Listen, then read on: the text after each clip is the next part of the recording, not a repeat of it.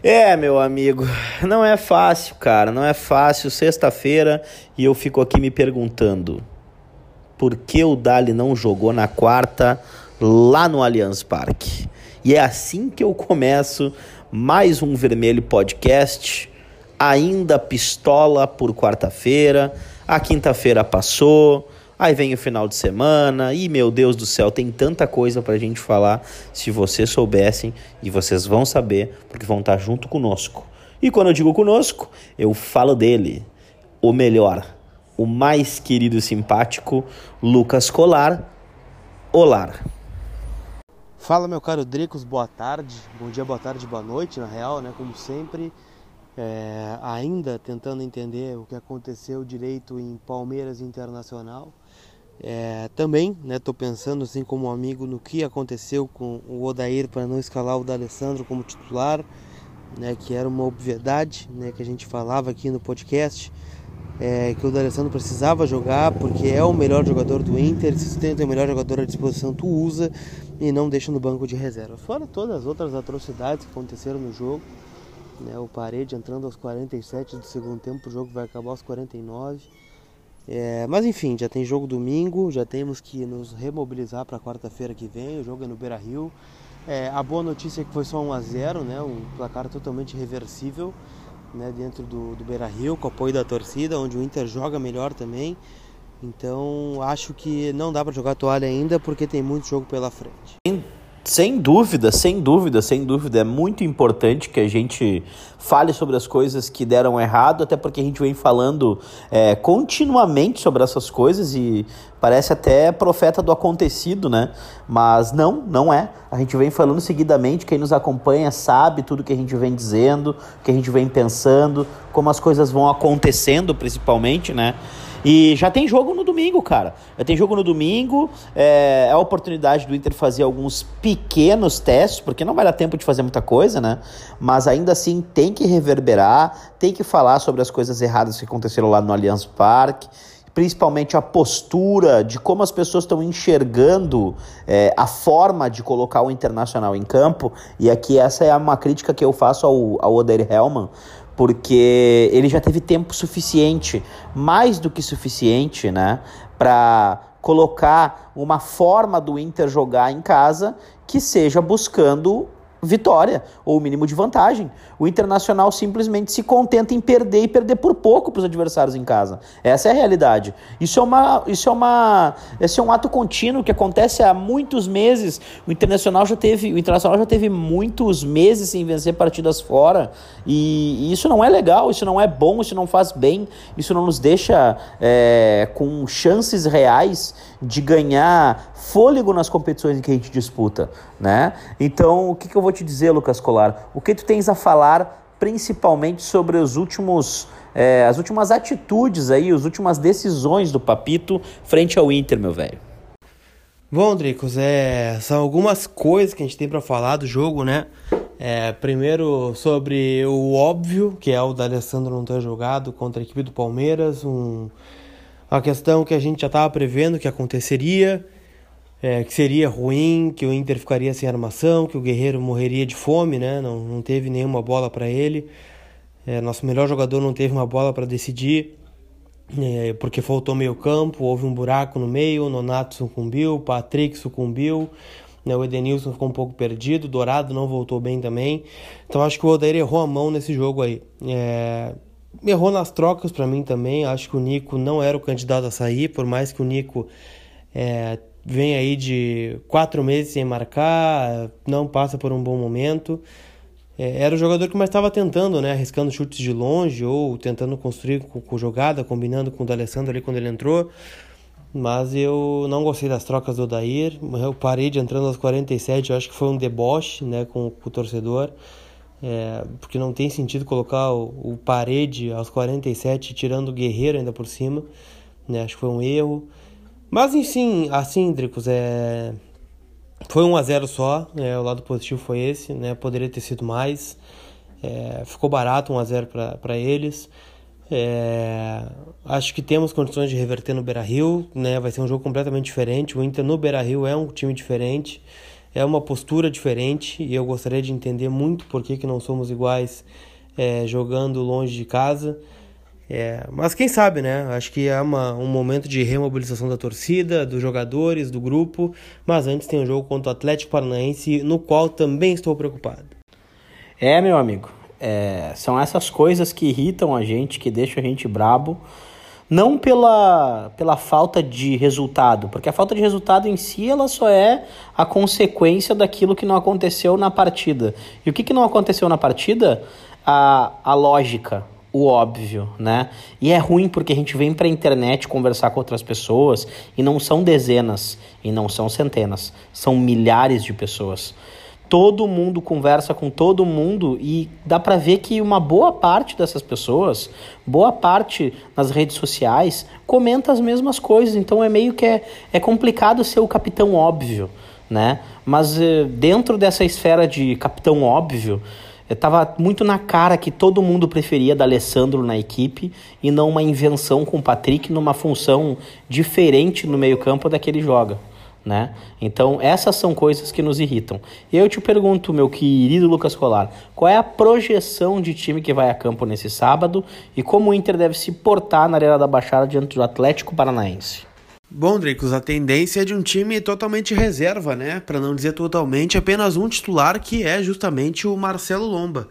Né? Então a gente deve ter algumas estreias também, né? Caso do Heitor na lateral direita, o Natanael na lateral esquerda. É, então o Inter bem modificado, né? A gente já esperava, até porque é uma sequência forte em julho, né? São sete jogos em 21 dias, já foi o Palmeiras. E depois do Atlético, o Inter tem pela frente aí mais uma decisão contra o Palmeiras, tem um Grenal ali na frente no sábado, né? Depois já viaja para Montevidéu contra outra guerra que vai ser o glorioso Nacional do Uruguai. O provável time do Inter, Lomba, Heitor, é, Emerson Santos Roberto e Natanael, Rodrigo Lindoso e o Richelli, Sarrafiore Neilton, Guilherme Parede e também o Rafael Sobes. Há uma pequena possibilidade do Nonato jogar também, né? Ele foi o único titular né, de linha que foi relacionado para esse jogo. Né? Talvez até por ter saído no intervalo contra o Palmeiras também possa estar menos desgastado.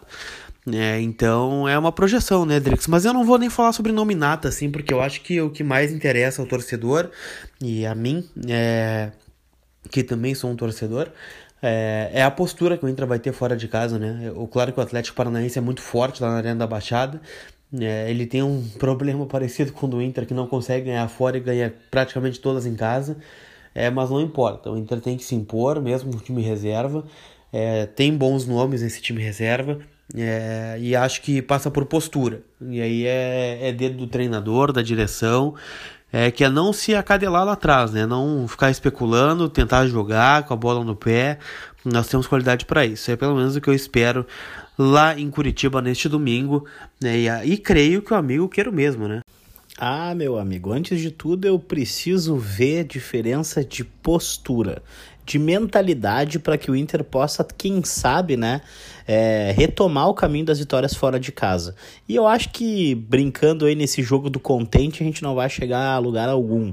A gente, infelizmente, precisa, esse é um momento de cobrar mais coerência, de cobrar mais uso da lógica, né? E eu acho que o Internacional tende a evoluir se passar por aí. Algumas questões, quando principalmente da utilização do Andrés D'Alessandro, que deve estar tá fazendo a sua penúltima temporada no futebol. Ele vem jogando o melhor futebol possível das últimas temporadas. Não se via Andres jogando tão bem assim nem na passagem dele pelo River, né, em 2016. Então é, cara, é imprescindível que a gente precise contar com força total sempre. E nesse jogo do Atlético me chama muito a atenção é, as laterais. Eu quero muito ver é, as duas laterais do Inter que tem uma tendência fortíssima de apresentar bons uh, resultados, né, para a posteridade, porque a gente precisa principalmente ter é, um plantel mais forte, mais dinâmico e mais competitivo agora para esse tirão aí desses sete jogos. É, não tenho dúvida de que a gente vai ter alguns problemas aí, infelizmente, que são normais né, no decorrer das partidas, com questão de cansaço, questão de lesão, questão de cartão, questão até possíveis suspensões, então a gente tem que tomar muito cuidado.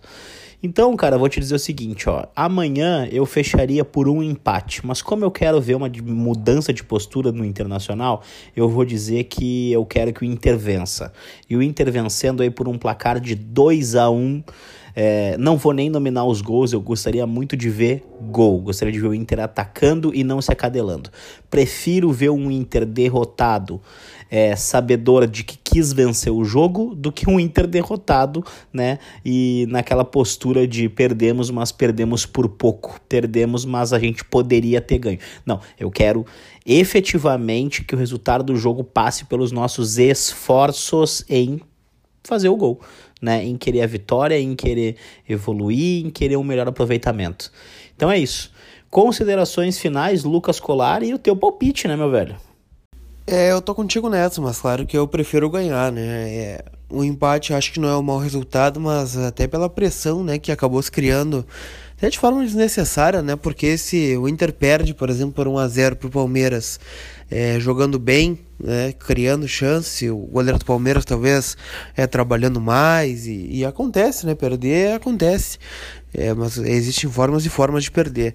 Mas enfim, né? Então acho que por essa pressão que se criou, essa animosidade contra o Odair e contra alguns jogadores né, do Inter que devem estar em campo, inclusive é, contra o Atlético Paranaense é uma vitória fundamental até para remobilizar o, o clima e a torcedor, o grupo, uma simbiose entre os dois é, para quarta-feira, que é o que importa, né? Que é um jogo muito difícil que a gente é, vai buscar essa vaga na semifinal da Copa do Brasil.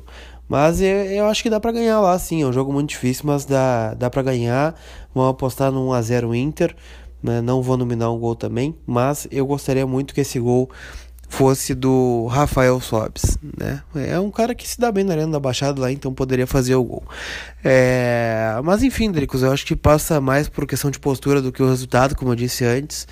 É... Acho que o torcedor que tá na bronca com o Odair tem certa razão. É vai ficar feliz de ver o Inter jogando para frente, o Inter jogando para cima, o Inter buscando um resultado e não só dentro do Beira-Rio, como já tem acontecido. O aproveitamento dentro do Beira-Rio espetacular. O Inter praticamente não perde ponto dentro do Beira-Rio e isso tem que ser passado para fora de casa. Quer um Inter imbatível fora de casa? Eu sei que não vai acontecer, porque é, estatisticamente o futebol brasileiro os mandantes se dão melhor mas o Inter que busque, né, faça por onde fazer o resultado que é o que a gente quer. É muito mais fácil chegar numa vitória é, propondo o jogo, tentando atacar, do que se jogando lá atrás e tentando não tomar gol e, e ou perdendo de pouco, como tu citou agora há pouco. Então é isso. É, quero ver essa mudança já é, neste domingo contra o Atlético porque senão o clima vai ficar ainda pior, já vai criar um clima de desconfiança, né, somado a uma possível eliminação contra o Palmeiras, tem um clássico Grenal ali na frente é, e uma decisão na Libertadores. Então, acho que é um jogo de virada de chave do Inter e eu espero que assim seja.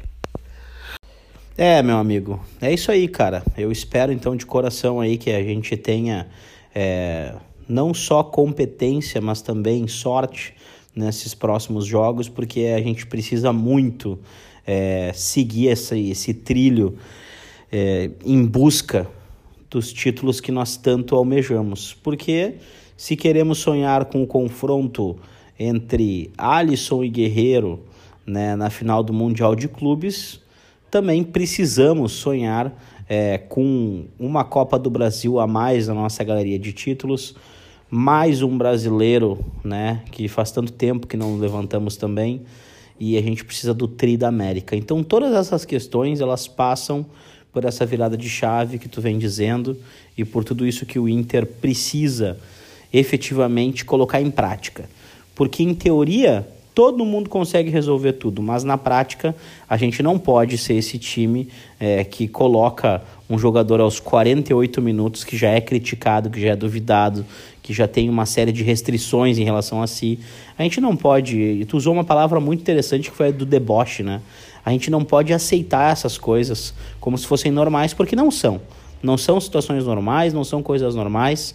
Então, Uh, esse jogo contra o Atlético promete. Eu quero muito que o Inter vença e eu quero muito fazer o próximo podcast de pré-jogo contra o Palmeiras, elogiando a atuação do Inter, elogiando as, as escolhas do Odair, mas isso tem que ser feito através de merecimento, certo? Então é isso, Lucas Colar. Vamos para cima do Atlético Paranaense e até mais. Tchau.